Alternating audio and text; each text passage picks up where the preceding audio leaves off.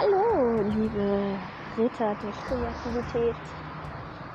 Ich warte gerade auf meinen Bus zu meinem Brotjob und ich dachte, wir könnten einfach ein wenig plaudern und zwar über Dinge, die so überhaupt nicht laufen wollen, wie man es plant.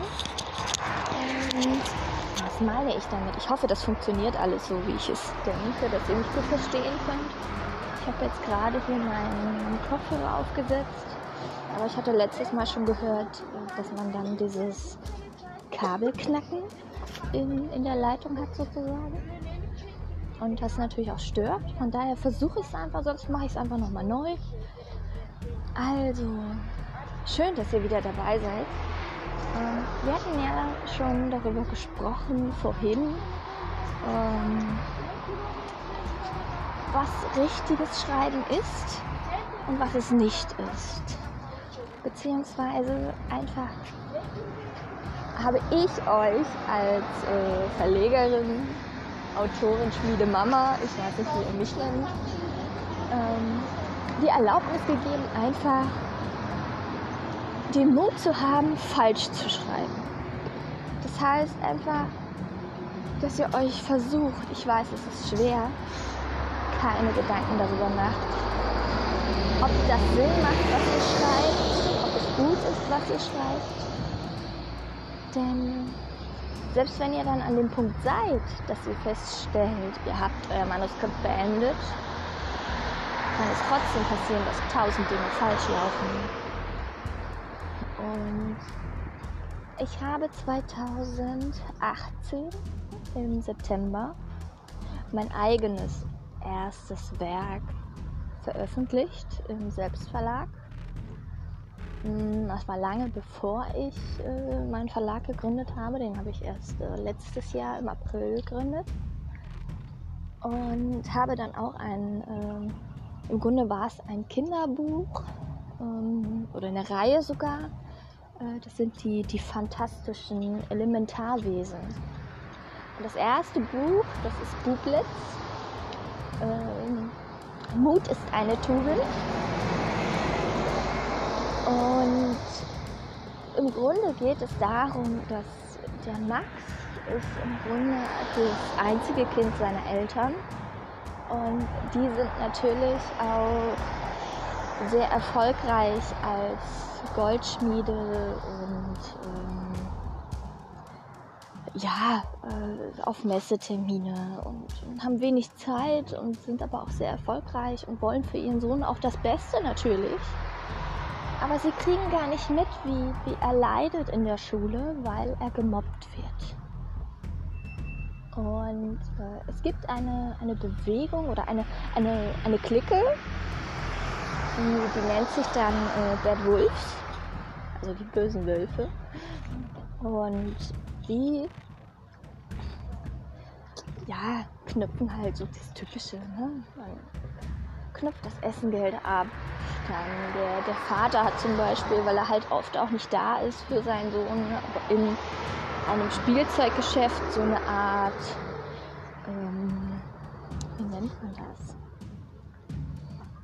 ich hätte jetzt fast gesagt, so was ähnliches wie eine Visa-Karte, aber halt, du hast so ein Budget von 500 Euro oder 150, keine Ahnung, auf so einer Karte drauf.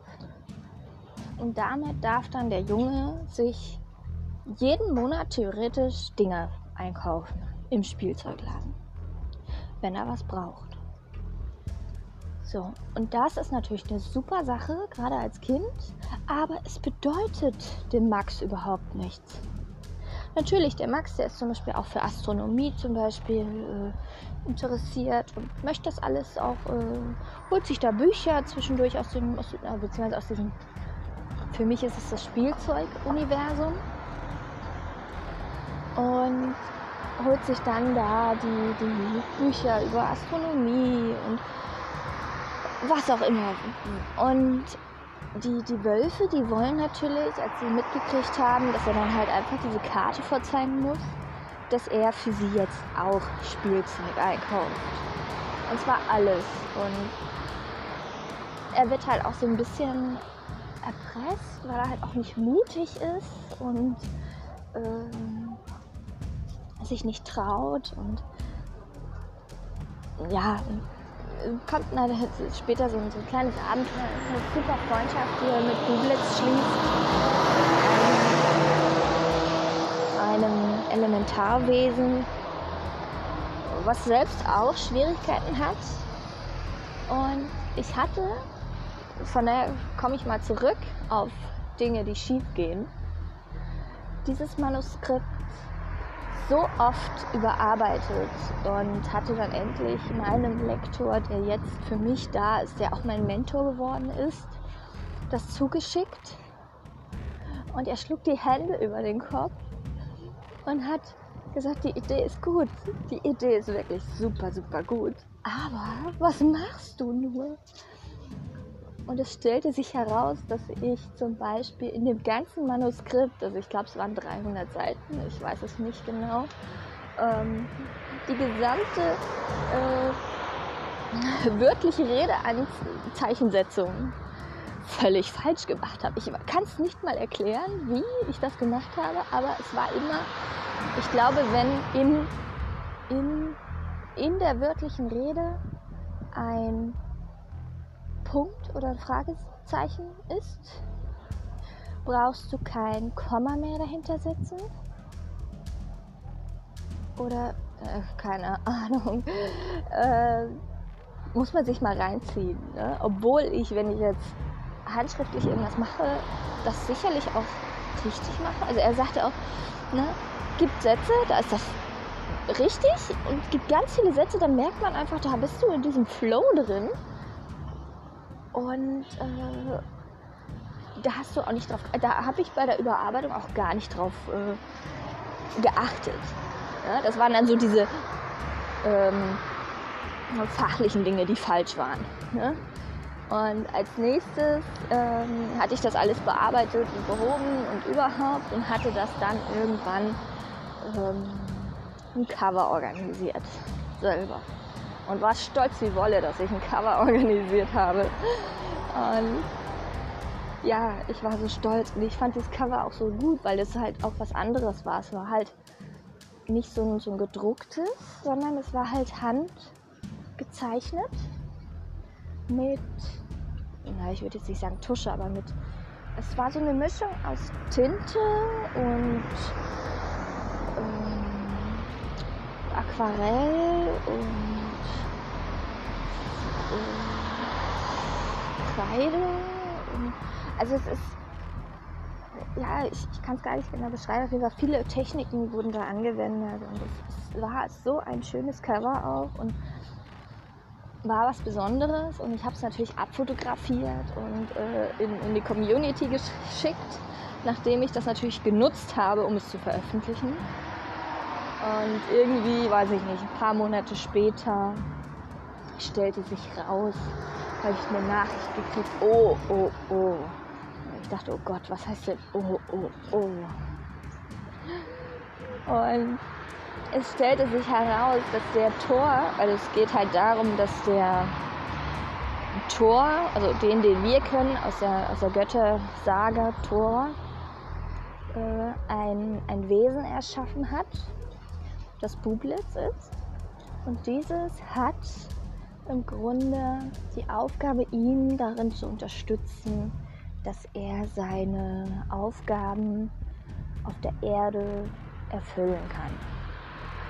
Das heißt, diese, diese Donnerwesen oder Elementarwesen, zumindest Bublitz, und Bublitz hat auch noch so eine andere Armee, die unter ihm gestellt ist, die für ihn, also im Grunde dupliziert er sich selbst, nur dass die dann nur ausfüllen und nicht nachdenken.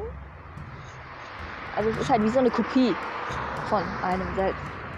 Und ähm, in dem Fall ist es so, dass der Coverdesigner den Marvel-Turm auf mein Cover gemalt hat. Ja, und ich ich war so, ich weiß auch nicht. Also natürlich, ich verstehe es auch immer noch nicht, wie mir das nicht aufgefallen ist. Ich war so wütend in dem Moment und sprachlos wieder in der Marvel-Tour auf mein Cover kommen kann, ohne dass ich das weiß. Ohne dass ich das merke, weil ich doch eigentlich selber äh, ein völliger Marvel-Nerd bin. Oder überhaupt. Also Disney, also ne, mittlerweile gehört Marvel ja mit zu Disney und, und Star Wars ja auch. Aber ähm, ich habe es sofort rausgenommen, sofort geklärt, Mensch, äh, ich brauche ein neues Cover, so geht das nicht. Ähm, und konnte seitdem mein Werk nicht mehr verkaufen, weil ich dieses ähm, ja, diesen Fauxpas, sag ich mal, mir selber nicht verzeihe. Und als Verlegerin sage ich halt ganz klar, ähm, das darf nicht passieren. Also mir persönlich ist es passiert. Ich habe daraus gelernt. Ich habe es geändert. Ich, ich persönlich als ähm, ja, das, das geht einfach nicht. Also da brauchen wir uns nicht weiter drüber unterhalten. Und ähm, natürlich gibt es auch bestimmte ähm, äh, wie soll man das erklären? Ähm, es gibt immer wieder ein paar Diskussionen im Netz, gerade in dieser Künstlerszene, wenn ich jetzt etwas Hand, handgemachtes, was schon, also wenn ich jetzt eine Fotografie abzeichne und würde ich dieses Cover privat nutzen für mich, wäre das okay. Aber dadurch, dass ich es ja kommerziell und auch ganz klar halt auch kommuniziert habe, dass ich es nutzen möchte, um mein Buch zu verkaufen, ist es nicht mehr nur privat. Und somit ist auch das Urheberrecht verletzt.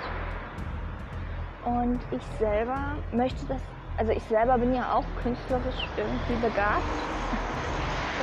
Künstlerisch irgendwie begabt. Ich habe früher habe ich mit Kohle gezeichnet. Ich habe mit Aquarell gezeichnet, Bleistifte, ich habe Porträts gemalt, ich habe Mangas gezeichnet und, und, ja, ich auch ich habe mich natürlich an bekannte Comics wie Sailor Moon oder sind ja keine Comics, Mangas ähm, oder Animes orientiert und habe damit begonnen.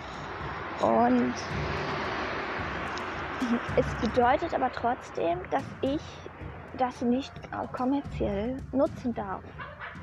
Auch wenn ich, ich also wenn ich selbst es gezeichnet habe.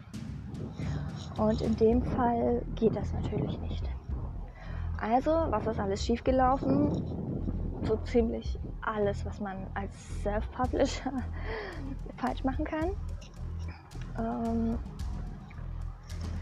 und gleichzeitig bin ich auch ein bisschen dankbar dafür, dass dieser Mensch, der da gesagt hat, oh, oh, oh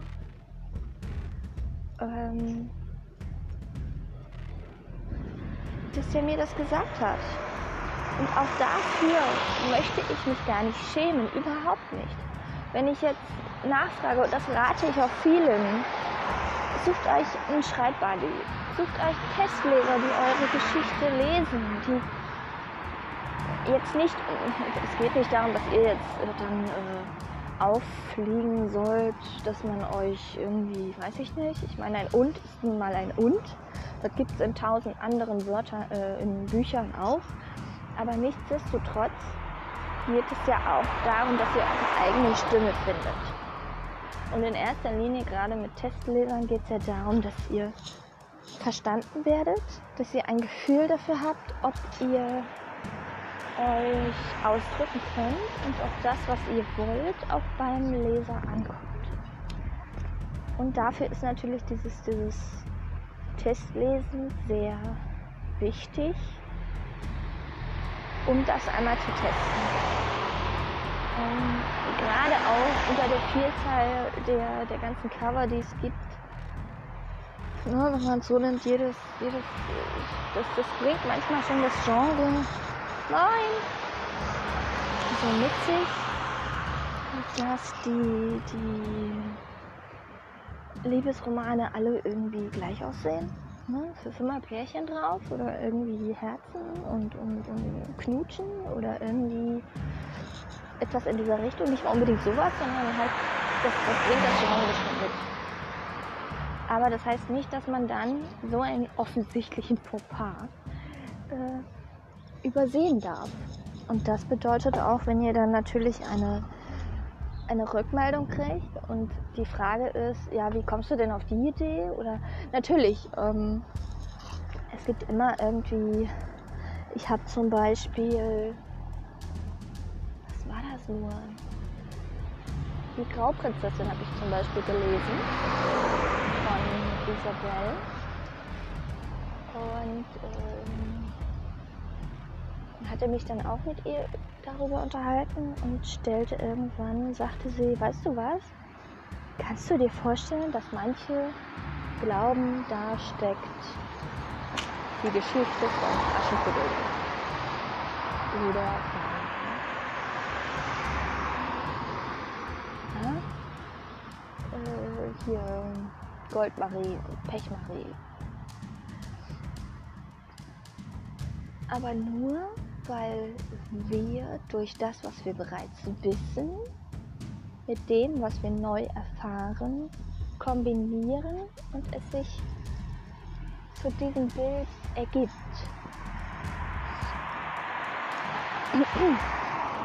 Und das kann uns sogar selber täuschen. Von daher ähm, lasst euch da nicht beirren. Ähm, prüft einfach das, was ihr als Kritik bekommt.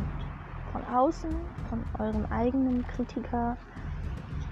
Und ihr werdet feststellen, was schief läuft und was nicht. Und es werden Dinge schief laufen ist einfach so. Ähm, aber ihr müsst halt einfach daraus lernen und es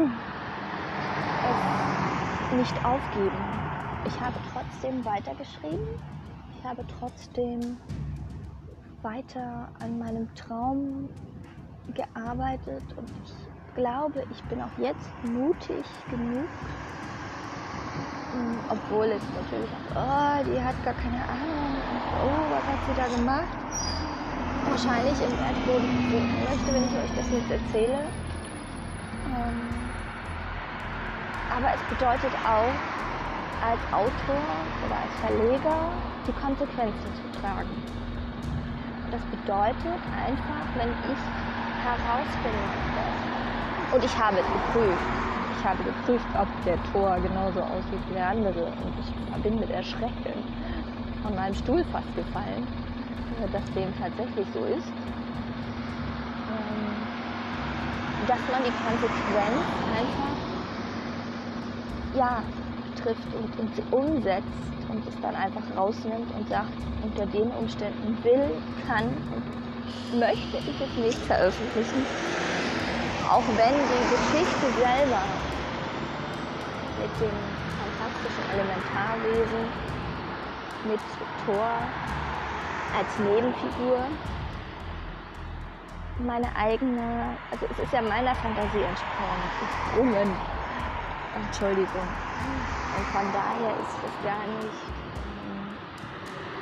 es ist ja nicht kopiert in dem Sinne. Ähm, aber ich kann mich nicht mit einem